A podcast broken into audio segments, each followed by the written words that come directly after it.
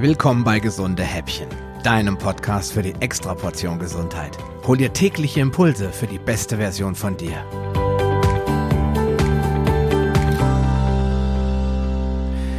Die neueste Generation des Mobilfunks 5G steht bereits in den Startlöchern und während die Mobilfunkkonzerne und Lobbyverbände in Jubel ausbrechen, werden erste Stimmen laut, die den kommenden Mobilfunkstandard eher kritisch sehen und vor übertriebener Euphorie warnen.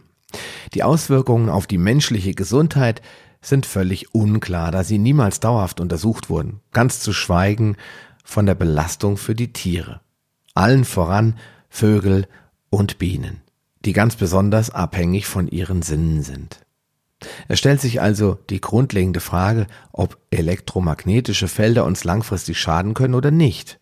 Und wenn du die letzte Episode angehört hast, dann weißt du ja, dass das eben keine Spinnerei ist, sondern bereits seit Jahren wissenschaftlich untersucht wurde. Studien dazu liegen vor und können jederzeit eingesehen werden. An dieser Stelle möchte ich dir auch nochmal das Buch Mikrowellen töten leise von Wulf Dietrich Rose ans Herz legen, der eindrucksvoll bewiesen hat, dass die negativen Auswirkungen der elektromagnetischen Felder jahrzehntelang bewusst verschwiegen oder zumindest kleingeredet wurden, um die mobile Revolution nicht aufzuhalten. Dafür hat er mehr als 80 Prozesse gegen solche Riesen wie die Deutsche Telekom geführt und sie alle gewonnen. Sein aktuelles Werk ist zwar erschütternd und treibt einem die Sorgenfalten auf die Stirn, ist aber unbedingt notwendig, um zu verstehen, was da im Hintergrund abläuft und wie man sich schützen kann.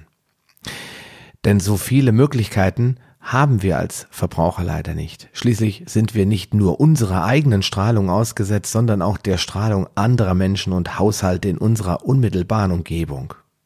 Das WLAN vom Nachbarn, dem netten Herrn Müller, macht ja auch keinen Halt vor unserer Grundstücksgrenze.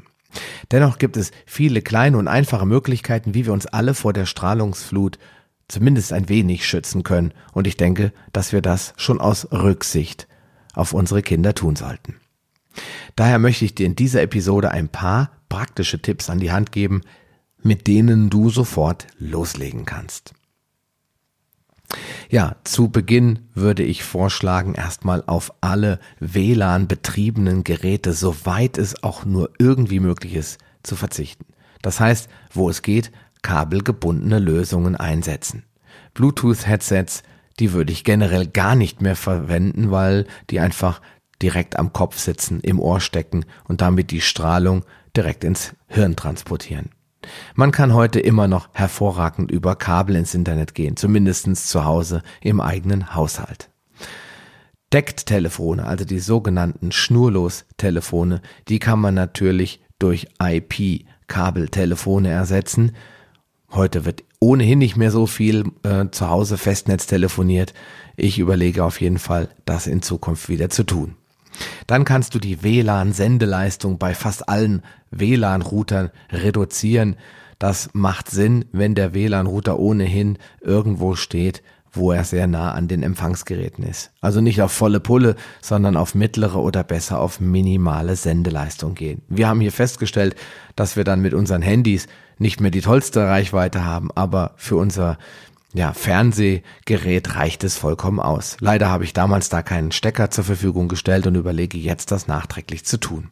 Dann haben eigentlich alle WLAN-Router eine Zeitschaltung, die solltest du unbedingt nutzen. Das heißt, das WLAN nur dann einschalten und aktiviert lassen, wenn du es auch brauchst. Nachts sollte es immer ausgeschaltet werden, damit die Strahlung unseren Schlaf nicht stört.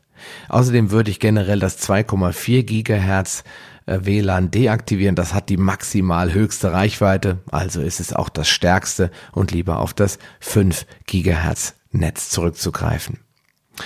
Dann die Powerlan-Systeme, die alle so beliebt äh, gemacht wurden. Und ich persönlich hatte eins davon bis vor kurzem. Die stören nicht nur das sogenannte Vectoring im neuen VDSL-Standard, sondern sie erhitzen oder überlasten auch die Stromnetze des Hauses.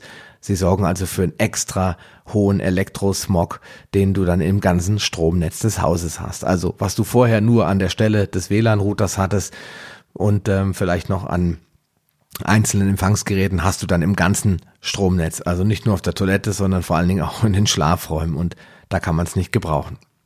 Die Deckgeräte, die verfügen, wenn sie modern sind, fast alle über den sogenannten Eco-Modus. Den würde ich immer einstellen. Und wenn es eine Zeiteinstellung gibt, sodass die Decktelefone komplett vom Netz genommen werden können, dann würde ich auch das zumindest nachts oder in der nicht genutzten Zeit einstellen. Meine Mikrowelle habe ich schon lang verschrottet. Ich kann es nur jedem empfehlen. Das Essen wird dadurch nur unnatürlich verändert. Nährstoffe gehen verloren. Proteine werden auf ja kurioseste Weise denaturiert. Die Strahlung kann außerdem sehr wohl entweichen, auch wenn die Hersteller das Gegenteil behaupten. Kauf dir gerne ein Gerät und stell dich daneben und du wirst es feststellen. In Russland waren Mikrowellenherde deswegen auch ganz, ganz lange verboten und sind nur aufgrund von US-amerikanischer Lobbyarbeit wieder erlaubt worden.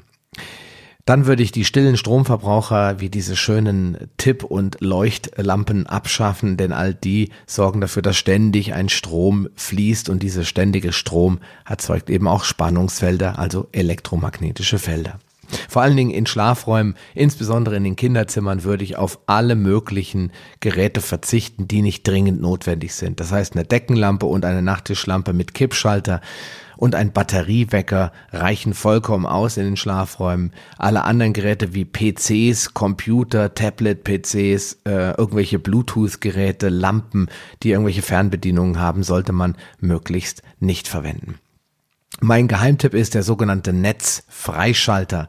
Das heißt einfach alle Schlafräume vom Netz nehmen. Das, so ein Netzfreischalter kann man im Internet bestellen und von einem Elektroinstallateur einbauen lassen und dann wird der Strom in den Schlafräumen komplett abgeschaltet, indem die Sicherung quasi deaktiviert wird und äh, sobald man ein Gerät, einen Verbraucher einschaltet, dann wird die Sicherung wieder ganz blitzschnell eingeschaltet. Denn schließlich, wenn man nachts aufs Klo muss und möchte das Licht einschalten, sollte das ja funktionieren. Aber so fließt in dem Raum, in diesem Stromkreis nicht permanent Strom. Dann gibt es Energiesparlampen, die sollte man gar nicht mehr einsetzen, vor allen Dingen wegen des Quecksilbers und äh, wegen der schlechten Werte auch. Ich habe sie komplett alle durch LED ersetzt. Die strahlen nicht. Die sind zwar auch nicht energietechnisch so gut für das, also für die menschliche Energie, weil sie sehr viel Blaulicht emittieren, aber zumindestens kein Quecksilber und sie strahlen auch nicht. Also sie haben keine große elektromagnetische Frequenz, die sie aussenden. Beim Telefonieren mit mobilen Geräten, das hast du ja schon letzte, letzten Tag gehört im Podcast davor, immer zwei bis drei Zentimeter Abstand zum Kopf halten, mit Kabelheadset oder am besten mit Freisprecheinrichtung telefonieren. Ungenutzte Strahlungsquellen generell abschalten und die Tablets und äh, iPads bei uns im Haus, die sind immer komplett im Flugmodus, es sei denn, die müssen mal ins Internet nachts alle Geräte in den Flugmodus bringt, habe ich gerade ja schon gesagt. Also ich habe eine Apple Watch, die schalte ich in Flugmodus, die liegt dann irgendwo im Wohnzimmer, weit entfernt von den Schlafräumen. Das gleiche gilt für Telefone, die haben nichts im Zimmer verloren, wo Kinder sind und Erwachsene schlafen wollen. Und ansonsten immer zusätzlich in den Flugmodus bringen. Das spart nicht nur Batterie, sondern eben wird dadurch auch die Strahlung reduziert. Kinder unter zehn Jahren sollten überhaupt gar keine Bluetooth- oder WLAN-fähigen Geräte verwenden. Äh, wenn ja, dann sollten diese Funktionen abgeschaltet werden. Und wenn es nicht anders geht, sollten die immer weit von den Kindern entfernt bleiben. Also sie sollten die nicht irgendwie vor ihr Gesicht halten oder äh, sollten damit irgendwie spielen. Ich habe ja schon wirklich Leute gesehen, die ihren Kindern, teilweise Babys, irgendwelche iPhones in die Hände geben und sich freuen, wenn die dann aus Versehen ein Bild machen. Nur die Strahlung, die da emittiert wird, ist für einen Säugling nicht zu vernachlässigen.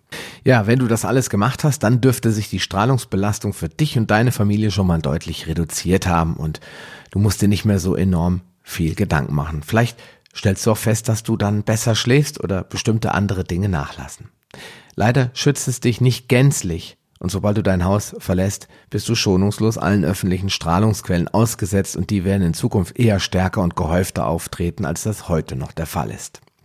Daher habe ich mich auf die Suche begeben nach einer Lösung schon im eigenen Interesse, die zwar die Strahlungsbelastung auf unsere Körper minimiert, wenn nicht sogar eliminiert, aber die Funktionalität dieser Geräte nicht einschränkt. Und morgen verrate ich dir, welches System ich seit einigen Wochen nutze und wie das dann so im Einzelnen funktioniert. Bis dahin einen schönen Abend oder schönen Tag. Mach's gut, dein Sascha Rühler.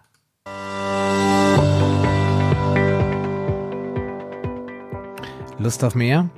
Dann wirf am besten gleich einen Blick in die Show Notes unter palio-lounge.de slash gh. Dort findest du auch alle Episoden auf einen Blick. Oder gehe auf palio-lounge.de slash gh und ergänze die entsprechende Nummer. So findest du zum Beispiel unter palio-lounge.de slash gh20 die Shownotes der Episode 20. Wenn dich der heutige Impuls weitergebracht hat, dann gib mir bitte ein Feedback und schenke mir deine Rezession auf Facebook oder iTunes. Wie das funktioniert, erfährst du in meiner Schritt-für-Schritt-Anleitung unter palio-lounge.de slash podcast-bewerten. Diese Bewertung ist wichtig, damit auch andere Menschen von den gesunden Häppchen probieren können, um ihre Gesundheit auf ein neues Level zu bringen. Ich wünsche dir viel Erfolg auf dem Weg zur besten Version von dir. Bleib gesund und bis bald, dein Sascha Röhler.